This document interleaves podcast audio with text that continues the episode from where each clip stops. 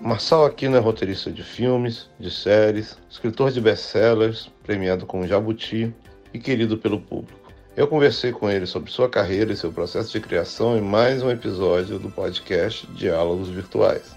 Eu sou Gustavo Gontijo e te espero depois da vinheta com esse convidado mais que especial.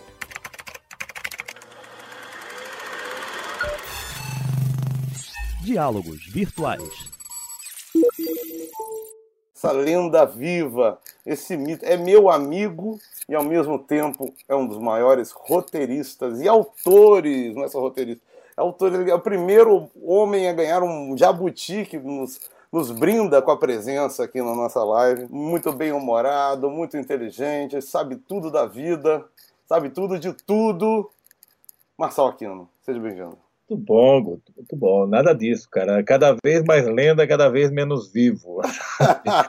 Encerrado aqui, confinado, como todo mundo. Embarcado em cima de 3, 4 mil livros, uns 2 mil filmes, e assim tem sido. Mas me conta, como está essa vida de pandemia? A nossa geração não tinha vivido nada parecido, a gente não teve guerra, né? A gente não viu guerra.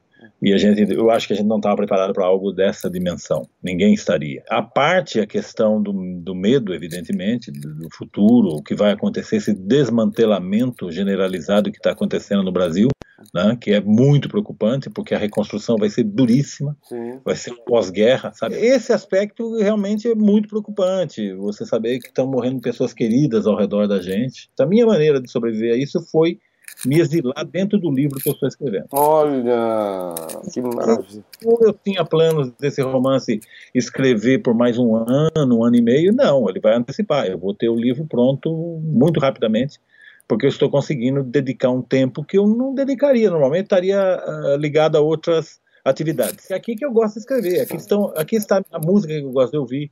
Aqui está o silêncio que eu preciso, a solidão que eu gosto, uhum. sabe?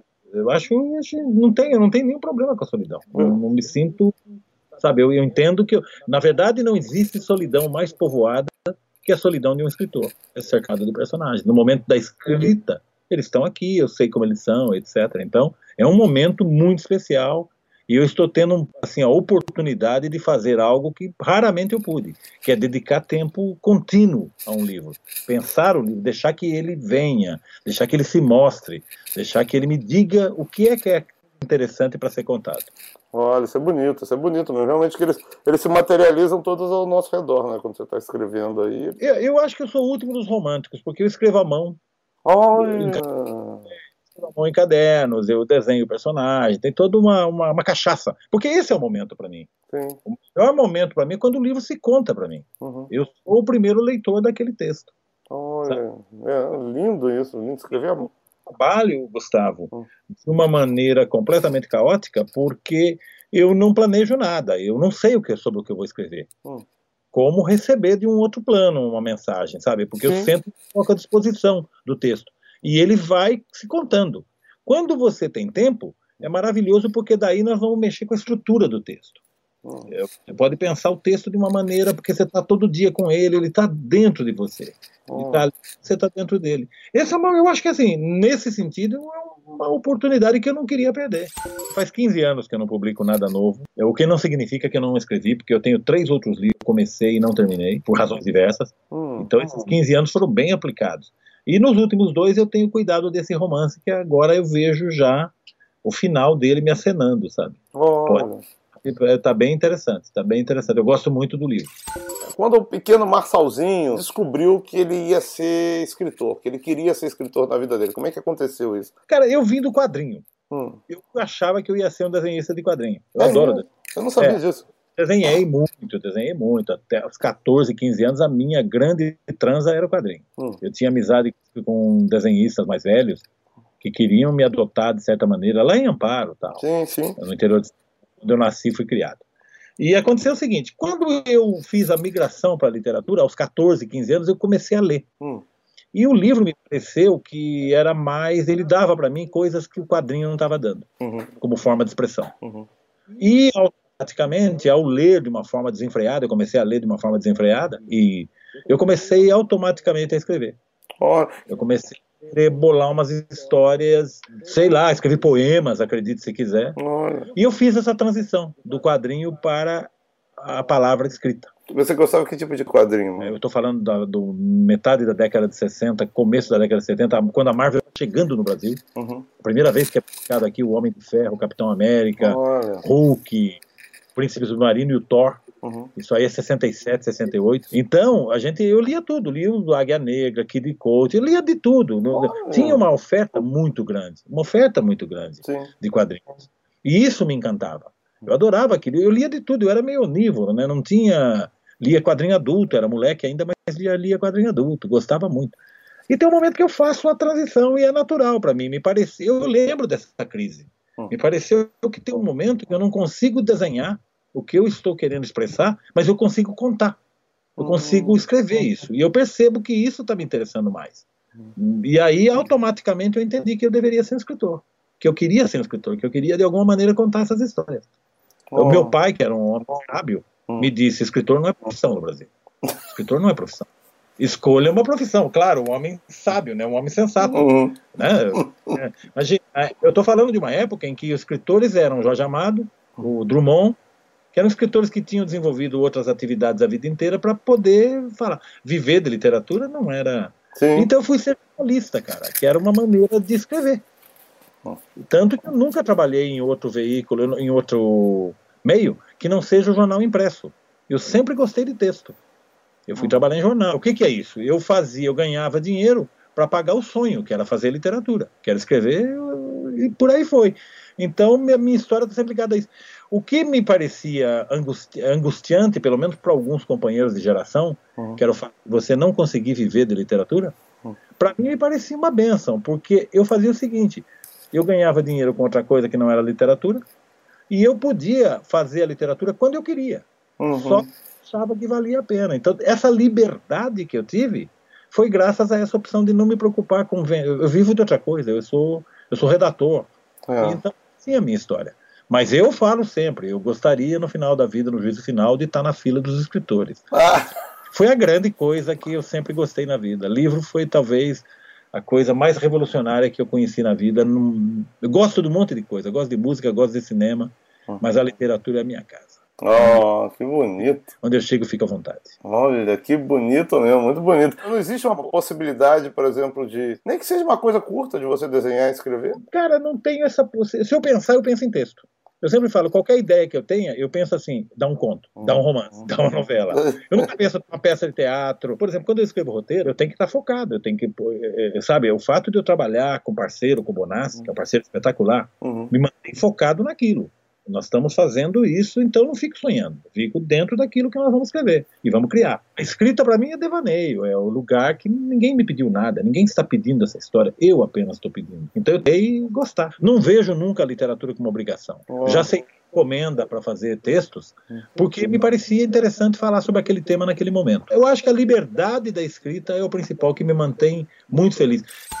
E aí, os primeiros livros, como é que foram os primeiros livros? Aconteceu uma coisa curiosa comigo. Eu entrei com 12 anos e saí com 22 na década de 70. Então, o que, que eu aprendi a escrever? Eu aprendi, se é que eu aprendi alguma coisa, eu aprendi a escrever conto, porque foi a década de ouro do conto brasileiro. É um gênero que predominou. Eu diria para você, me arriscaria. Não, não, o Brasil não tem esses números. O Brasil não se liga, não se liga em, em números. Mas eu diria para você, 80% do que foi publicado no Brasil na década de 70 são contos. Poucas novelas, até porque tinha censura. Uhum. Então, era um tempo de novelas alegóricas, como Zero, do Inácio de Loura Brandão, A Festa, do Ivan Ângelo. Uhum. Então, eu automaticamente, por ler muito contista e, e ler grandes contistas, Rubem Fonseca, Uhum. Sérgio Santana, Domingos Pellegrini, Luiz Vilela, só fera, Uhum. eu me tornei um contista. Eu pensava as minhas histórias e elas tinham tamanho. Você, você, você fica com o ouvido treinado para isso. Então eu comecei a preparar o meu primeiro livro de contos. Uhum. Ele ficou pronto no comecinho dos anos 80. Ó. Só que problema, tinha mudado, os, os ventos tinham mudado. As, as editoras só queriam publicar novelas e romances históricos. Conto ninguém queria ouvir falar, porque dizia que o conto não vendia. E eu passei os 10 anos mexendo nesse livro e tentando publicar esse livro, que só aconteceu em 90, quando esse livro ganhou um, prêmio importante na época, que era o Bienal Nestlé de Literatura. Olha. Então eu publiquei esse livro que chamava-se As Fomes de Setembro. Lindo o é nome. Eu adoro esse nome. Acho ele lindo. primeiro livro adulto. Um ano antes, hum. eu tinha publicado a primeira novela na Vagalume, que é o A Turma da Rua 15, que muita gente leu. Eu estava no Jornal da Tarde na época, eu hum. trabalhava de redator, eu fazia o fechamento do jornal, hum. eu entrava à noite no jornal, e tinha muito tempo de dia livre, ia muito no cinema, ouvia música, escrevia. E aí eu aceitei o desafio de um editor da Ática chamado Fernando Paixão uhum. criar uma, uma história para jovens. Eu nunca tinha lido, eu não conhecia Vagalume. Uhum. No meu tempo não tinha Vagalume. Uhum. E eu aceitei o desafio e escrevi um livro em três meses, chamado A Turma da Rua 15. É. E o Fernando Paixão, na época, ao pegar o livro, ele, já, ele disse: esse livro vai fazer muito sucesso. E foram palavras que se realizar. O livro vendeu algo, eu não sei os números, mas vendeu talvez um milhão e meio de exemplares até hoje, uma coisa assim. A Rede Globo, ela fez uma página que é o seguinte, é para quem doar.com.br, eles reuniram numa página só todas as entidades idôneas e certificadas que estão pedindo que estão pedindo ajuda. É, estão reunidas por regiões, você pode escolher sul, centro-oeste, sudeste, norte é, para onde você quiser. Você é simples, é só você entrar aqui e aí vai todos os dados de todas as entidades que você imaginar. Abrigo São Vicente de Paula, Belém de Pará, Movimento Supera Fortaleza, que possam, por favor, lembrem que tem mais gente aí fora precisando de ajuda. Eu garanto que essas entidades ainda estão precisando de ajuda. E aí acontece uma coisa muito curiosa quando eu publico o meu segundo livro adulto, uhum. que é um livro chamado Miss Danúbio, em 1994. Um pouco antes, me procura um cara chamado Beto Brandt. Olha. Que que era um cineasta curta-metragista, uhum. tinha acabado de fazer um curta-metragem maravilhoso chamado Dové Meneghetti, uhum sobre o Dino Meneghetti, super premiado. E o Beto veio me procurar porque ele tinha lido As Fomes de Setembro e se interessado por um dos contos que ele queria transformar num curta. Uhum. Eu cedi os direitos para ele, nós ficamos amigos, começamos um diálogo de sobre cinema, sobre literatura, sobre vida, sobre amizade, sobre amores, que dura até hoje. Oh, que bonito. Longas depois. Então foi o momento que eu conheci o Beto e isso isso dá uma magnada na minha vida, porque eu não, eu não queria trabalhar com cinema. Hum. Eu, é claro, eu sempre amei cinema, sempre adorei cinema, mas eu não queria trabalhar com cinema. Eu sabia o que era cinema, sabia a, o quão precário é você trabalhar com cinema no Brasil. Eu já vinha de uma escola que era literatura. Eu falava assim: olha, em matéria de inviabilidade econômica já basta a literatura, não vamos meter cinema que ainda é mais caro tal. É aquela, aquela frase que eu digo sempre, né? Que quando acaba um filme brasileiro não sobem créditos, sobem débitos. Né? Porque é, então eu não queria trabalhar com cinema, mas o cinema hum. veio até mim. Sim. O Beto vem até mim por conta de um conto que ele leu. Havia coincidência dele ter filmado uma parte do Dové Meneghetti em Amparo, que é a minha cidade natal. Sim. Olha. Toda uma série de circunstâncias. Então nós ficamos muito próximos. E apareceu um edital do governo para filmes de baixo orçamento. E o Beto não tinha nada, veio me procurar. E eu estava escrevendo uma novela chamada Matadores. Sim, opa! Beto então contratou o Bonassi e o Vitor Navas para fazer um roteiro em cima do que havia do livro. Sempre aquela briga, o livro não estava completo. A novela não estava completa. Era uma novela desajeitada. Eu publiquei como conto, como se fosse um conto longo. Uhum. E aí o Bonassi e o Vitor trabalharam durante um tempo nesse processo, nesse projeto, uhum. e eu acompanhei tudo de perto. Eu sempre tive paixão por cinema e por roteiro. Eu tinha lido o roteiro, sabia que era roteiro. Uhum. Embora eu nunca tenha cursado de maneira formal uh, uma escola de roteiro, eu sabia que era roteiro. Eu tinha tido aula de roteiro na faculdade, em Ampassan. A minha escola de jornalismo era tão louca que teve um semestre de roteiro. Olha. Eu sabia que E o Bonassi e o Vitor trabalharam nisso e não conseguiram satisfazer o Beto. Por quê? Porque faltava o final da novela. Hum. Então eu contei pro Beto um dia, de brincadeira, eu contei. Falei, Beto, o final da novela, se eu tivesse escrito, era assim, assim, assado. Uhum. E ele falou, é isso. Você vai me ajudar a dar um tapa no roteiro. O tapa no roteiro levou 70 dias, uma viagem para Paraguai, entrevista com pistoleiros. Então eu entrei no processo. E aí o Beto Brandt me transformou em roteirista. Oh. Eu entrei e comecei a trabalhar no Matadores ali. E a partir daí fui escrevendo os roteiros para os filmes do Beto. Eu acho assim que você tem uma parceria, uma lealdade com, com três pessoas pelo menos, né? Que é o Bonassi, o Beto Brandt e o Heitor também. Você teve uma parceria muito bonita. O Heitor é um Heitor parceiro Fiz três filmes com o Heitor. Eu fiz, talvez eu fiz, eu acho, o principal filme do Heitor até hoje, que é o Cheiro do Ralo. Vamos chegar lá, calma. Calma, calma, calma, vamos chegar lá. É um... Então, assim, eu tenho a sorte de ter o cinema vindo a mim. Sim. E eu disse não, eu falei, vamos fazer, pô, era é maravilhoso, adoro a ideia. Hum. Só que eu não era roteirista, eu fui transformado em roteirista durante o processo. Eu fui aprendendo, fui ler. E aí tem aquela coisa, eu sempre vi filmes várias vezes. Eu sou, quando gosto de um filme, eu vejo o um filme várias vezes. Eu Também. sei, e você começa automaticamente a entender a estrutura narrativa. Uhum. Como eu sou um contador de histórias, eu achei que o roteiro era uma linguagem técnica uhum. para contar histórias, assim como o jornalismo e assim como a literatura. Cada qual com suas características, sabe? Cada qual de um jeito. E daí eu fui para o momento que eu tinha prazer em escrever roteiro. Uhum. Porque você começa a visualizar aquilo que você está escrevendo e é diferente de quando eu escrevo literatura. É outro registro. É? Não, não, existe uma tecla SAP em algum lugar que você aperta quando você vai fazer. Quem escreve literatura sabe disso, porque literatura é outra coisa. Sim. Literatura não é. Literatura não é roteiro. Eu, inclusive, tenho uma visão muito ri rigorosa do que é, é literatura. Hum. Tenho uma visão muito rigorosa. As pessoas acham que livro de culinária é literatura. Não deixa de ser. Uhum. Nessa vida tem muita gente que acha que roteiro é literatura.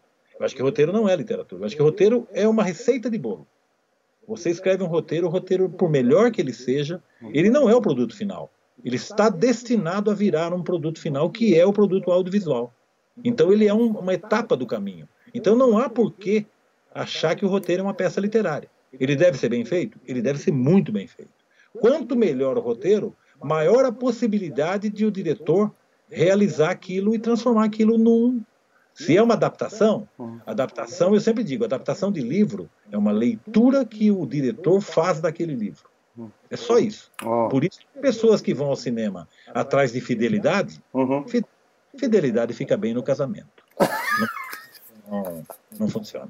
As frases de Marçal Aquino. Você tem de ser, você tem de atender às necessidades do audiovisual. Sim. E elas não são a literatura. A literatura está dentro da cabeça da gente. Eu sempre digo, se você gosta muito de um livro, uhum. a ponto de um certo fanatismo, não vá ver o filme. Uhum. Vá ver o filme. Agora, se você é uma pessoa aberta a entender quais são as possibilidades de uma linguagem quando transposta para outra, vá ver os filmes. Ah. Sempre divertido, eu acho. Né? É ah. isso. Invasor é outra daquelas aventuras nossas, né? Porque quando, quando eu contei para o Beto exatamente o que eu estava escrevendo, o Beto ficou escandalizado. Hum. O que eu sabia do invasor. Eu sabia alguma coisa do invasor, eu estava escrevendo. Eu acordei um dia de manhã com um título na cabeça: hum. O invasor. Falei, o que será o invasor? E aí eu lembrei de uma, de uma história que, de um, que, eu, que, que eu tinha entrevistado um economista. Uhum. o Brasil, naquele momento, estava num momento de extrema violência. As relações entre as pessoas, você via muita violência na rua. E eu queria falar disso de alguma maneira. E o invasor me pareceu interessante. E o Beto estava terminando as filmagens do Ação entre Amigos. Nós conversamos, ele perguntou qual vai ser o nosso próximo filme. Eu falei para ele, o nosso próximo filme eu não sei, eu sei o meu próximo livro, que é O Invasor. Hum. Então eu contei para o Beto qual, o que eu sabia. E era muito violento. Eram dois sócios que se unem para matar o terceiro e por aí vai. É, o Beto disse: Não, tá louco, cara, não quero mais revólver no filme. Eu me lembro da frase dele. Uhum. A gente estava sendo comparado ao Tarantino, porque imagina, Adores, Ação entre Amigos, filmes, né? Sim, filmes sim. de meninos, né? Filmes de. Sim. Eu, eu, eu, eu acho vocês muito Sam Peckinpah ainda. Eu acho ainda pré-Tarantino. É o Beto mesmo, porque o Beto eu acho que o Beto é mais amplo. É. Eu, eu, sou muito influenciado pelo Pequim-Pá. É. Eu gosto do Pequim-Pá, eu gosto do Abel Ferrara. Sim, eu gosto muito. de gente com tempo vezes muito, né? É. Mas não quer dizer nada. Eu acho que o Beto, a sensibilidade do Beto fala muito com a minha. Eu acho que é isso. Uhum. Tanto que ele veio à minha casa, como ele faz, com muita frequência, com menos frequência hoje, que pena, uhum. porque eu adoro. A gente tem umas conversas longas sobre tudo. E eu leio para ele os livros que eu estou escrevendo. Uhum. Ele ouve em primeira mão os capítulos. E eu li para ele o material do invasor. Quando ele ouviu o material do invasor, ele resolveu fazer. Ele resolveu, vamos fazer um filme. Então eu parei o livro e fui fazer o roteiro com eles. No roteiro, vi tudo o que faltava. E aí eu não vi razão para voltar ao livro. Então eu abandonei o projeto do livro. Não era, não era mais um livro. Eu, tanto que eu fui escrever outro livro. Eu escrevi um livro chamado Cabeça Prêmio. Que é um, virou filme também, mas isso é uma outra história. Sim. Cinco, cinco anos depois, quando o Beto foi filmar O Invasor, ele ficou me provocando. Ele dizia: faz o livro, faz o livro, eu te dou umas fotos de cena para você botar no livro. É, porque eu tinha abandonado o Ação entre Amigos. O Ação entre Amigos era um projeto de romance. Quando foi transformado em filme, eu falei: não vejo razão para contar duas vezes a mesma história. Sim. E o invasor é minha por incentivo do Beto, por provocação do Beto, eu voltei para o li livro. E eu terminei o livro cinco anos depois, quando já existia o set de filmagem. Eu já sabia que o Paulo Miklos ia fazer o Invasor. Ah. E aí é uma coisa que você tem que desconectar de uma, de, um, de uma realidade para voltar para a essência do livro. É, eu acho que o que me salvou ali foi continuar com a proposta de fazer o livro na primeira pessoa, uhum. de um personagem que só contar aquilo que ele viu, e o pesadelo então passa a ser dele. Sim. Então eu gosto muito do livro, gostar do livro, mas foi muito difícil de fazer. Voltar para um livro do qual eu tinha me desligado. É muito difícil descrever a sensação de prazer que eu tenho quando eu estou escrevendo e eu não sei algo e de repente surge a ideia. Esse livro que eu estou escrevendo atualmente, isso aconteceu cinco, seis vezes. Foi um orgasmo múltiplo, porque eu pensava que a história era uma coisa e à medida que eu fui escrevendo eu descobri que a história era outra. E os personagens então faziam. Então é maravilhoso. Esse, esse, é o momento da escrita. Esse é o grande. Não é na publicação que é lindo. Não é o momento que você cheira o livro pronto. Não é no momento que é bem vendido, que é adaptado para o cinema, que sei lá.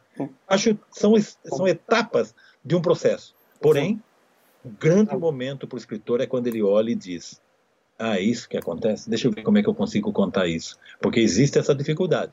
O que está na sua imaginação. Eu falo que a distância entre a imaginação e a página em branco não pode ser atravessada a pé.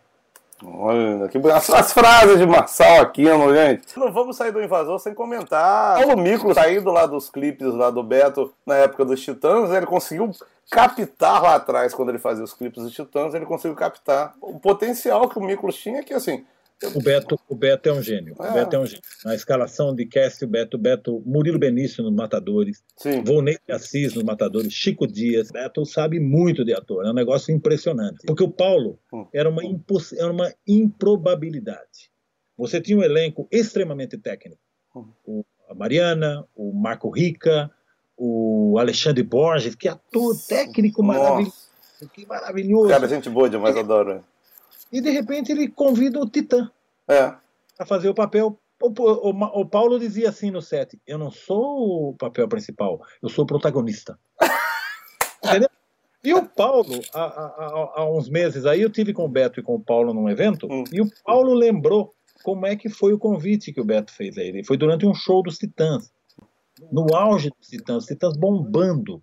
E o Beto foi ao camarim, porque nós éramos amigos dos caras. O Beto tinha feito o clipe deles, tal, tinha dirigido um clipe deles. Uhum. E o Beto foi ao camarim. E virou-se para o Paulo Miklos e disse: Você vai fazer o meu próximo filme. Uhum. E o Paulo deu risada e disse, claro, abraçou ele, disse, claro. O Paulo falou assim, é aquela euforia do show, né? O cara promete para você. Só que no dia seguinte, o Beto ligou para ele e disse, ó, oh, eu quero que você venha a gente conversar. E aí que ele entendeu que é sério. Vou passar rapidinho aqui pelo Nina. Que aí inaugurou sua parceria com o Heitor, né? Vamos lá. Outro dia eu falei pro Heitor dessa lembrança. O legal é lembrar o que cerca isso. Hum. Eu fui a uma festa de pernambucanos. Hum. Você pode imaginar o que é uma festa de pernambucanos. Só alegria. Eu lembro que nós estávamos num apartamento e, a, e, o pessoal dançava um coco furioso na sala. Isso é a minha lembrança. Hum. Eu pensava no vizinho de baixo, eu pensava, caramba, né? Aí eu perguntei pro dono da casa, ele falou assim para mim: tá vendo aquele cara ali? É o vizinho de baixo. Ah! O, cara, o, que mais pulava o coco na, na, na sala. Hum. Surge Heitor Dália hum. e me puxa hum. pelo braço e falou: quero conversar com você. Eu não conhecia o Heitor. E o hum. Heitor falou assim para mim: eu quero fazer um filme com você. Eu falei: ué, vamos conversar. Então nós fomos almoçar no dia seguinte. E ele falou para mim do projeto dele, que era. Eu entendi que seria uma adaptação do Crime e Castigo. Uhum que se passaria em São Paulo. Eu falei para ele: não, se você for adaptar Crime e Castigo, eu estou fora, eu não quero. Eu tinha lido Crime e Castigo aos 16 anos. Eu sabia que não, não dava, não tinha como, não tinha dinheiro para adaptar o Crime e Castigo. Essa é a verdade. Quando ele fala para mim, não, mas eu quero focalizar a geração Kluber a partir do, do, do, do Castigo, é uma adaptação livre. Eu falei, aí eu topo. eu lembro que nós trabalhamos no roteiro. A Guta Stresser era a atriz que ele escolheu desde sempre. Uhum. Nós fomos ver a peça que ela estava trabalhando na época, que era Closer, uhum. que era uma da direção do Babenco, com Marco Ricas, Zé Maia, sim, Renato. Sim. Foi delicioso. E a Guta então entrou no personagem. Adoro a Guta, a adoro a Guta. é oriunda do nosso amigo Abu, Abu Janra. Sim. Então é uma atriz. Mas aí o Heitor conseguiu convidar a Miriam Muniz. Hum. Foi o último papel da Miriam Muniz. A Miriam estava bem podemos dizer que a Miriam estava uh, idosa, nada A Miriam estava em atividade, ela tinha escola de teatro dela. O problema é que a Miriam não decorava mais texto. Tadinho. Então, Então, o set de filmagem do Nina com a Miriam é uma coisa do outro mundo. É uma... O papel da Miriam Muniz no Nina é espetacular. Ela hum. faz a velha Eulália, né? Sim, sim. a velha Eulália. É, Eulália. E foi fazer, foi porque o Heitor, o Heitor é muito caprichoso, sempre foi. Se, se você olhar para o Nina, você vai ver um filme com acabamento atípico de primeiro trabalho. Porque é um trabalho, é um, é, um, é um, trabalho muito maduro. O Heitor tinha alguma. Uh, a experiência do Heitor era muito pequena, ele tinha feito um curta uhum. uh, no Recife, e ele era redator de publicidade. Ele, o, Heitor, o Heitor é um excelente roteirista, além de tudo, porque eu trabalhei com ele no roteiro, sei do que eu estou falando. Sim. O Heitor não tinha filmado Indonina. E ele já estava pensando no segundo filme. E ele me disse assim: se você encontrar algum livro que você acha que vale a pena, me mostra. Eu trombei com o livro do Lourenço Butarelli, uhum. O Cheiro do Rato. Era o primeiro texto que o Lourenço publicava. O Lourenço é um, é um quadrinista. É muito louco porque eu leio o livro e aviso o Heitor, falo, eu estou lendo um livro incrível, vamos almoçar amanhã, eu vou entregar o livro. Hum. Quando eu cheguei no almoço no dia seguinte, o Heitor já tinha o um exemplar dele, tudo anotado com canetinha, verde, vermelha. Ele, quer dizer, um cara muito doido, né? O uhum. Heitor é um cara concentrado. Uhum. E aí a gente foi se meter com o roteiro do Cheiro do Ralo. Eu trouxe o Lourenço para apresentar o Heitor, Uhum. Eu lembro dos dois conversando, e foi uma coisa assim, o encontro dos dois é um acontecimento, uhum. porque eles ficam pensando sobre coisas que eu pessoalmente olhava e dizia, será? Uhum. Falando sobre vampiros de verdade oh. e tal. Saca. É, arquivo X, arquivo X. E foi muito fácil fazer o roteiro. Uhum. Nós fizemos o roteiro em 12 dias. Oh. Porque o que eu me lembro, assim, teve dois ou três tratamentos, mas para ajuste de coisas. Porque o principal estava pronto. Primeiro, os diálogos do Lourenço, hum. pelo fato do Lourenço ser quadrinista, são primorosos. Você não mexe no diálogo daquele. Não.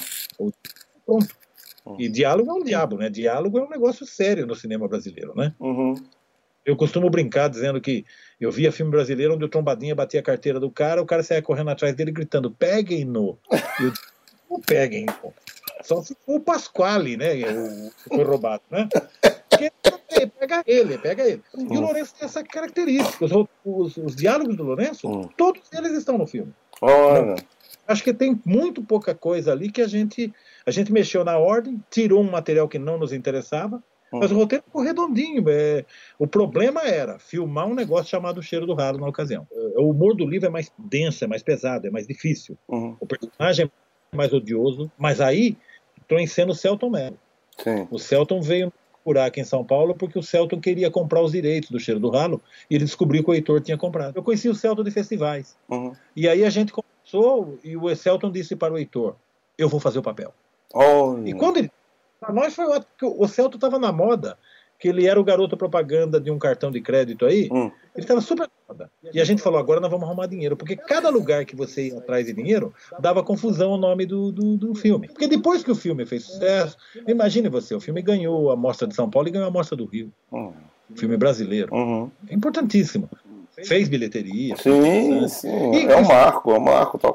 É, Todo mundo trabalhou sem grana, cara. Todo mundo trabalhou na amizade, na, na, na, na, na, valentia, na paixão. Uhum. Então aquilo está no filme. O filme tem um, um, uma, uma, uma, digamos assim, uma, uma, uma energia que é a energia das pessoas envolvidas, que ninguém tinha dinheiro, ninguém, ninguém sabia se aquilo ia dar certo. Foi feito de maneira precária. E eu acho estupendo o resultado. Também acho. O resultado é eu acho um dos melhores papéis do Celton no cinema. Também, também, também. Vamos falar de novos gêneros, novos gêneros. É, o Supermax, inicialmente, era uma ideia da gente de. Eu me lembro que nasceu assim: queríamos fazer algo que não tivesse um protagonista, que tivesse uhum. vários protagonistas. Esse era o nosso desejo. E também a coisa do confinamento. A gente inicialmente achava que era um presídio de segurança máxima, uma história realista. Uhum. E aí, a partir de umas reuniões e os encontros que nós tivemos, eu, o Bonassi e o Alvarenga, com mais ou menos uma ideia concebida de que a, a série atravessaria vários gêneros. Uhum. E eu o Bonassi começamos a escrever, nós desenvolvemos as sinopses todas, e nesse momento nós sentamos, o Alvarenga veio com a ideia do seguinte, por que, que a gente não monta uma sala de roteiristas? Trazendo caras que sejam ligados a cada um ao gênero. Porque o, o, seriado ele deveria atravessar vários gêneros, terror. Uhum. E, por exemplo, terror eu não entendo. Eu não sou um cara do filme de terror. Eu, eu, não, eu não sou um fã de filmes de terror em geral. Eu não gosto. Eu, não, eu acho que muita coisa fica devendo. Eu gosto de clássico, eu gosto do Iluminado, Uhum. Bebê de Rosemary, O Exorcista, que é uma obra-prima, imagine. Dá um medo Mas eu não sou.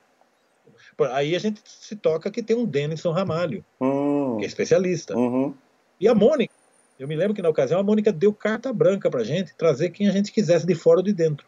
Isso foi fundamental. Sim. A gente montou uma sala, vai vendo. Braulio Mantovani, Olha. Carol Couto, Juliana Rojas, Rafael Montes, Rafael Dracon, Denison Ramalho. Olha. E de quebra, tínhamos no meio do projeto a presença do Daniel Burman e do roteirista dele. E acompanhamos todo o processo. E era delicioso, porque cada um escrevia um, um capítulo, um episódio. E o episódio era colocado na mesa, todo mundo tinha direito de opinar. Mesmo nós, autores, não éramos autores, nós estávamos ali na condição de colaboradores. É maravilhoso, é uma oportunidade que nós tivemos também, que para mim era completamente nova. Aprendi muito, aprendi bastante com essa turma. Porque o roteiro tem uma coisa: ninguém pode dizer, é parecido com o escritor, ninguém pode dizer, eu sei fazer. O roteiro é muito parecido. Cada roteiro que se apresenta a você, ele é uma dificuldade. O livro é igual. Você aprende a escrever um livro quando você termina ele. Aí você sabe escrever aquele livro. Se você for escrever outro livro, você tem que aprender tudo de novo. Olha. O roteiro é parecido. O roteiro é parecido. O que, que adianta você ter feito o, o grande sucesso de bilheteria ou o grande feito artístico? E o próximo? Qual é? É nesse momento que você tem de ter a perseverança, tem que ter a, a seriedade, trabalhar com gente talentosa e gente cheia de gás. É isso. É isso aí. Bonito. Como é que foi Carcereiros? Que foi incrível. O Carcereiro foi muito bom de fazer, cara. Foi muito bom. Eu estava um pouco receoso na ocasião. Quando eu li o livro do Drauzio, o livro são pequenos esquetes. Nós precisávamos de 40, 45 minutos de dramaturgia. E não tem como. Uhum. Então nós tivemos que criar personagens e criar situações. Então nós nos inspiramos. Sem o livro do Drauzio, evidentemente a gente não, não teria chegado na série. Sim. Mas a série não é o livro do Drauzio. A série é uma ela é, ela é, é aquilo que eu sempre falo, livremente inspirado. Uhum. Então foi muito bom voltar para esse universo do presídio, agora com um personagem muito. um personagem inédito. Sim. Porque eu estava um pouco cansado da, da chamada dramaturgia do cárcere. Eu tinha feito coisas, o Bonassi tinha feito coisas, fez muito isso, né? Uhum. E aí, o interessante ali era o personagem. O personagem era inédito. Era um personagem que ele não é preso. Ele, não, ele sai. Uhum. Ele consegue ter um mundo interno e externo. Isso me pareceu uma chave importante para nós conseguirmos desenvolver. A primeira temporada, nós sentamos e trabalhamos. Denison, eh, Marcelo Starobinas, que são os, os- os roteiristas que trabalharam com a gente, o Denison Ramalho e o Marcelo Starobino, trouxeram cada um a sua experiência também com esse mundo. E depois nós começamos a ver que cada episódio tinha um elenco, dava para fazer com o elenco adjuvante o All-Star. Por exemplo, tem um episódio que tem o Chico Dias e o Matheus, uma obra-prima. Tem o trabalho do, do, do Belmonte, né? Sim. Que a gente havia trabalhado no Supermax, em Supermax. Então eu acho que o- aí fizemos duas temporadas. E fizemos um filme longa, né? Derivamos para um longa que eu acho muito bom. A realidade brasileira é um manancial gigantesco de histórias de crime, violência e conflito. Uhum. Nós que estamos atentos a ela, estamos, né? Sim. Eu nunca deixei de ser jornalista, eu estou sempre atento a coisa. Você, o tempo inteiro você é inspirado. Então, foi delicioso fazer, foi delicioso conviver dentro do possível com essas pessoas que estiveram envolvidas, com o Drauzio, sobretudo, sabe? Eu acho que o Drauzio é um, é um, ser humano excepcional, um escritor maravilhoso e uma pessoa muito boa de convívio. Eu acho o Carcereiros uma grande experiência dentro da televisão Eu brasileira. também gosto muito. O Lombardi está muito bem no papel. Foi um tornado, sim, cara, inacreditável. Ele com. Quantos anos ele tá? Quase 80 anos, né? Não, o problema é o pai dele, que já está com cento e lá vai pedrada. Poxa, é, o dia que a gente almoçou, que ele contou do pai dele, quase caiu pra trás. Aquelas histórias que ele contou da Coreia do Norte, quando ele morava na Coreia do Norte. Que luxo, né? É, Tínhamos o Otton Bastos. é poxa, um super. Tem o elenco, cara. O Otton, lenda. Eu, eu cada vez que vi o Otton, pensava assim: lenda do cinema brasileiro. Sim. Lenda, absoluta lenda do cinema brasileiro, trabalhando aqui com a gente, Sim. reclamando dos nossos textos, sabe? Bate bola, cara. Era um lugar para escrever. Hoje, eu- se eu puder, eu gosto de escrever na minha casa, no meu escritório, no meu, na minha poltrona, aí. ouvindo música que eu estou programando.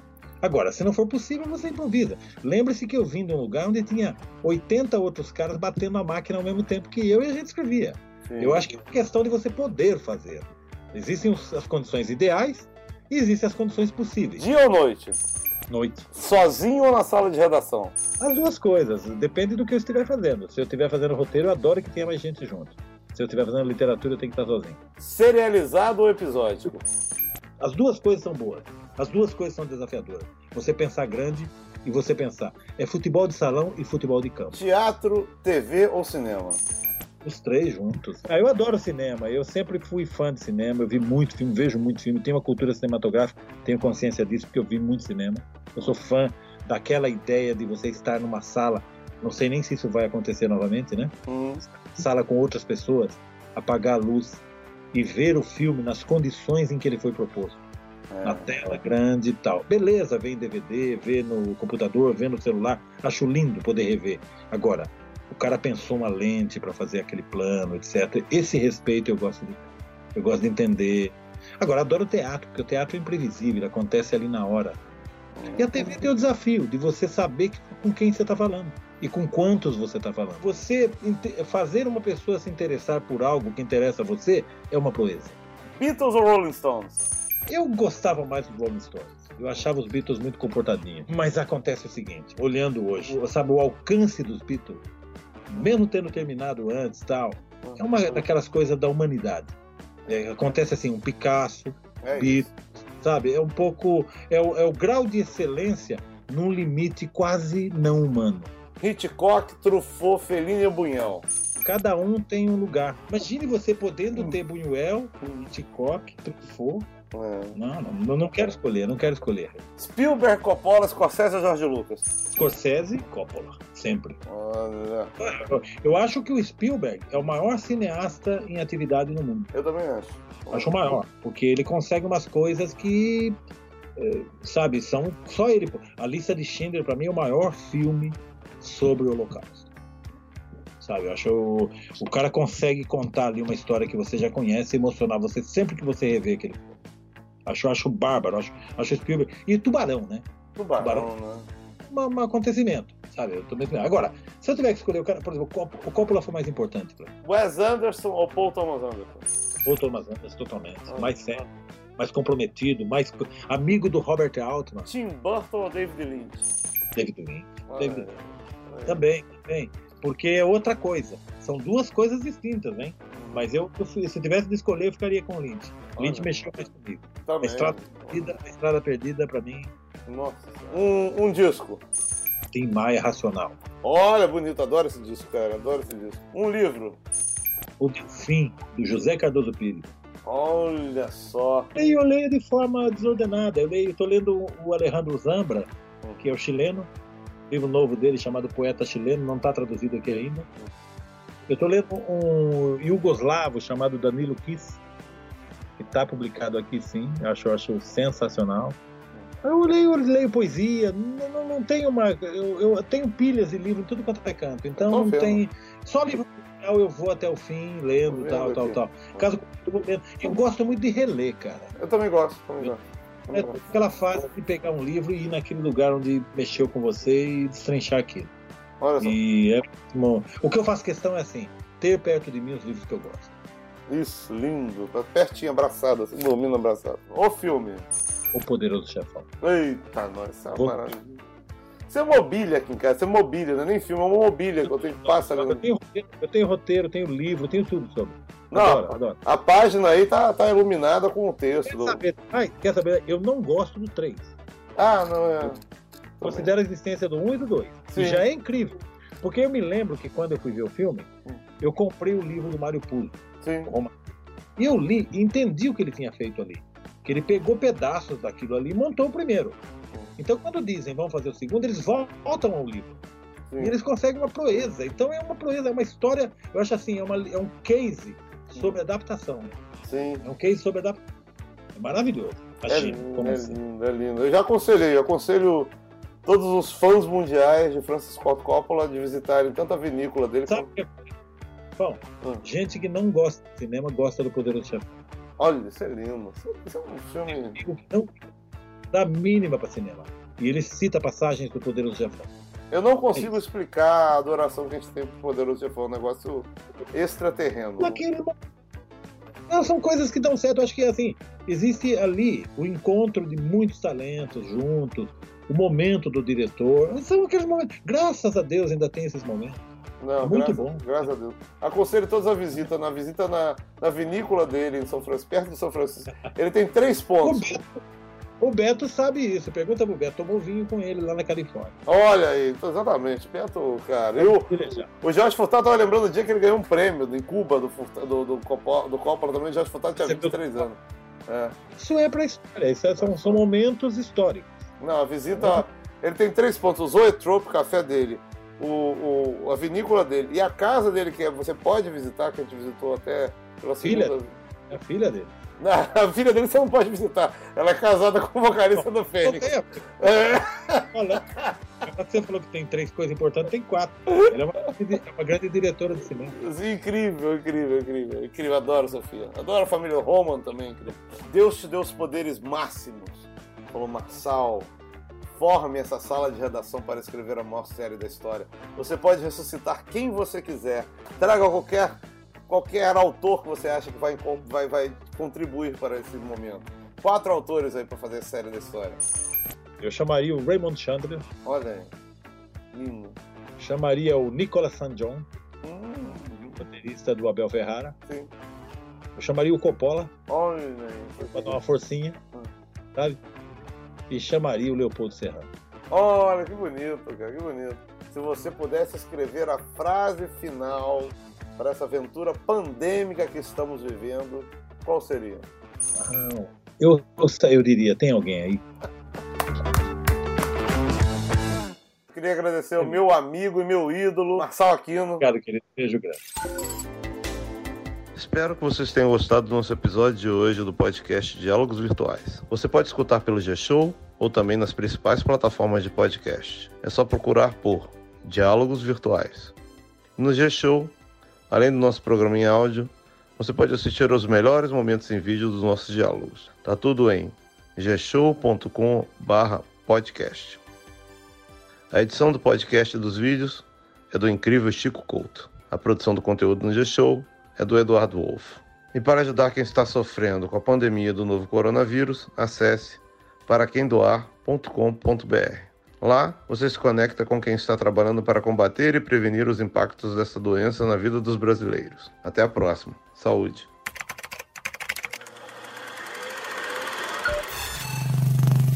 Diálogos Virtuais